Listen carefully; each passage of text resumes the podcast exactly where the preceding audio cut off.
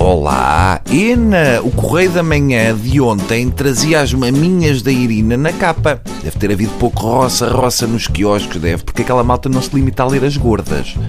E deve ter havido velhinhos a aproveitar o raspar das raspadinhas para aviar uma. Hum? Bem, eu desejo um bom dia aos estimados ouvintes e a vocês também. Eu não sei se passa o mesmo convosco, mas esta nova temática da carta de intenções é tão chatinha, é tão nheca. Carta de intenções parece o título de uma música dos azeitonas. Agora, o grande tema é a carta de intenções ao FMI. Já ninguém aguenta, dá vontade de asfixiar a carta de intenções com a almofada financeira. Primeiro era um novo sistema de pensões que vinha aí e havia palpites. Depois era o DEL, que ninguém sabia o que lá vinha.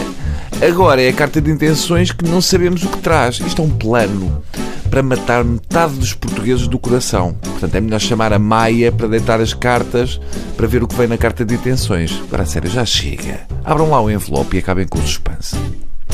E por falar em cartas, e também no jeito que dá a ter estas ligações já feitas, sem grande esforço, Fiquei muito impressionado com esta notícia. José Mourinho, que costuma ser muito discreto em relação à sua vida pessoal, escreveu uma carta dedicatória pública dirigida ao filho e também adepto do Chelsea, onde diz: Quero agradecer-lhe por estar comigo cada segundo de cada jogo, poucos metros atrás de mim, saltando a cada golo, sofrendo com cada momento difícil.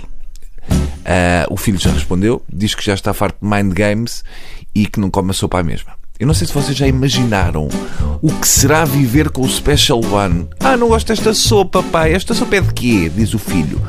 Responde o Mourinho. Não digo, mas posso dizer-te o que é que essa sopa não tem. Essa sopa não tem falta de caráter, não tem falsa modéstia e não tem beterraba. Ah, não como, não gosto.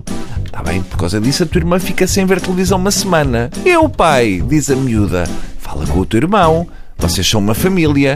Depois levanta-se, finge que sai de casa, mas só bate a porta e vai para a marquise estender roupa molhada na janela só para pressionar os vizinhos. E aposto que quando o Mourinho entra na reunião de condóminos, os outros fogem pelas janelas. Deve ser tramado ser filho do Special One. Hein? Uma pessoa nunca sabe se vai à casa da avó de carro, de bicicleta, a pé ou se simplesmente vai. E aposto que todos os anos deixa no ar que pode ir para outra família no verão. E eu imagino os mind games para não ir ao lixo, do género.